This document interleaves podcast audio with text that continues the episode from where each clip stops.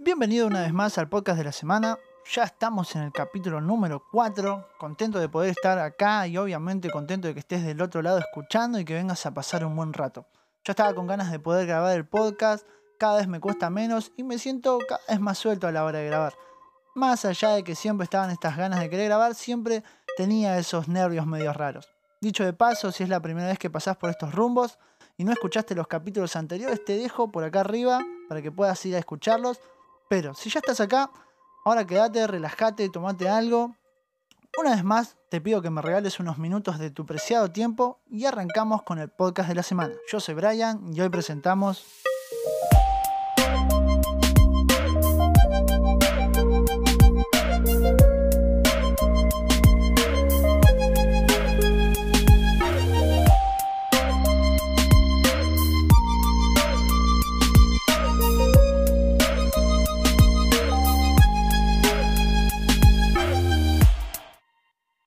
La curiosidad, este sentimiento que nace con nosotros. De nosotros nace ese deseo de explorar, conocer y aprender. Todos tenemos eso dentro nuestro. Tal vez en menor cantidad o mayor cantidad. En distintas áreas, a algunos les gusta más la aventura y la exploración y ese tipo de cosas, y otros se conforman tan solo con explorar la lista de terror de Netflix, pero no está mal. Eh, cada uno tiene su grado de curiosidad. De chicos todos tenemos esa curiosidad enorme, queremos saber todo y aprender todo. Cuando aprendemos a caminar vamos para todos lados y no nos pueden agarrar. Cuando aprendemos a hablar preguntamos de todo. Y cuando aprendemos a leer queremos leer todo. Mis nenas, cuando aprendieron a usar la guía de Netflix, ya no querían ver los dibujitos típicos que yo les iba eligiendo y, les ponía para que ellas vean. Comenzaban a usar el control remoto y subían y bajaban y ponían y sacaban para ver qué dibujito les gustaba más y, terminaban eligiendo los que más les gustaba. La curiosidad siempre nos lleva a algo más, sobre todo cuando somos unos chicos, unos niños, cuando somos muy pequeños. Ya en la adolescencia nos llama a otro tipo de cosas. Somos más selectivos, comienzan a formarse gustos y entonces comenzamos a elegir de lo que queremos aprender o curiosear.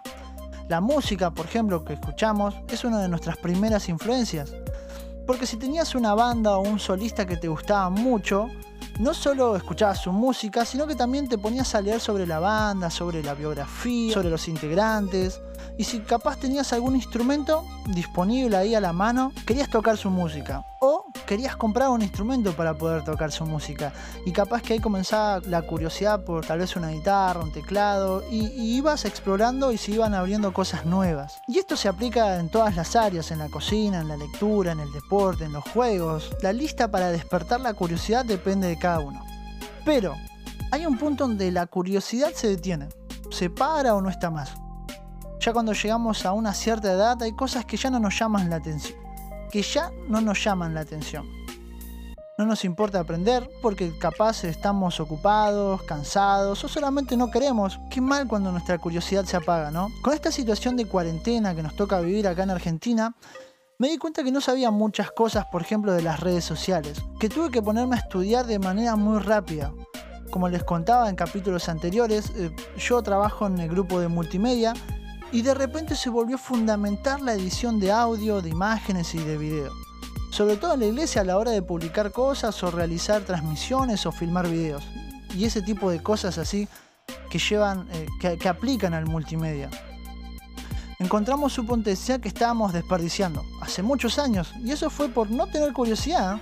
En cuestión de dos semanas aprendimos con el grupo cómo nos teníamos que mover por las redes sociales. De hecho, nuestras reuniones que transmitimos por YouTube, por Facebook e Instagram, todo al mismo tiempo. Mucho tiempo desperdiciado en tan grandes redes sociales. ¿Por qué? Porque estábamos cómodos, estábamos contentos con lo que sabíamos, no nos interesaba aprender más, no había una curiosidad por aprender. Y la situación nos forzó a tener que aprender. Y la curiosidad se volvió a despertar otra vez a investigar, a saber cómo hacerlo, cómo aprovechar nuestros recursos al máximo, cómo poner la máxima atención en los detalles para que todo salga bien. Y esto le pasó a todo el mundo, no, es solo que nos pasó a nosotros y aprendimos cosas nuevas, no. Nadie sabía que existía, por ejemplo, el Classroom o nadie sabía del Zoom. Bueno, puede ser que a uno que otro sí sabía, pero la gran mayoría no. Yo otra vez tenía que aprender algo nuevo. Y a muchos no les gustaba pelear con la tecnología, pero a otra gente encontró una herramienta nueva que no conocían porque estaban conformes con lo que tenían. que la curiosidad no se apague nunca, porque eso es lo que nos hace la curiosidad, llevar a encontrar nuevas cosas que nos pueden ayudar. Les cuento algo que no hice y hasta el día de hoy me arrepiento.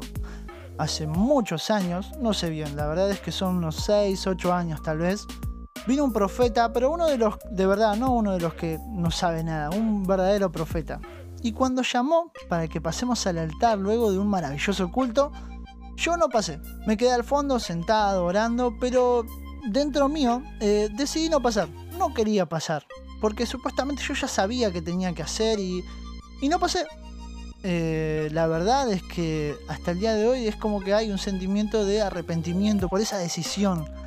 Me perdí que Dios hablara a mi vida de una forma tan directa, ¿no? Porque tenía la oportunidad de escuchar la voz de Dios.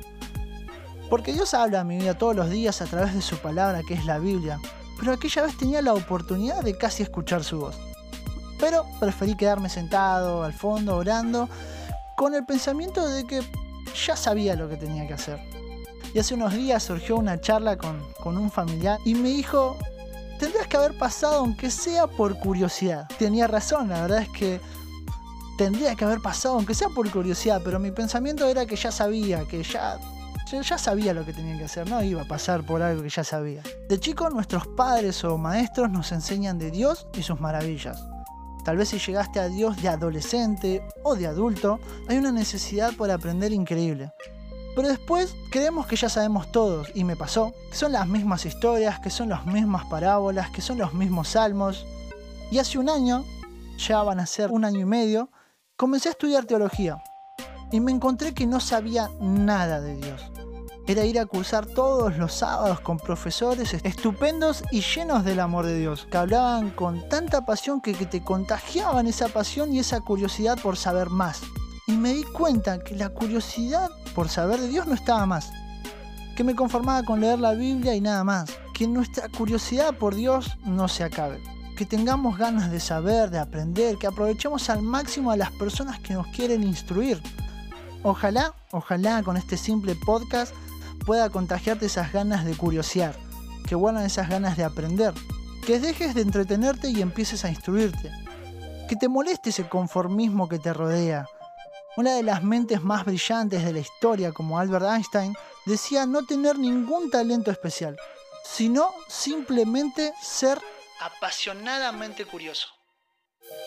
Bien amigos, hasta acá llegó el podcast de la semana. Un gusto, un placer haber compartido estos minutos con ustedes. Espero que la hayan pasado bien, espero que hayan pasado un buen momento agradable.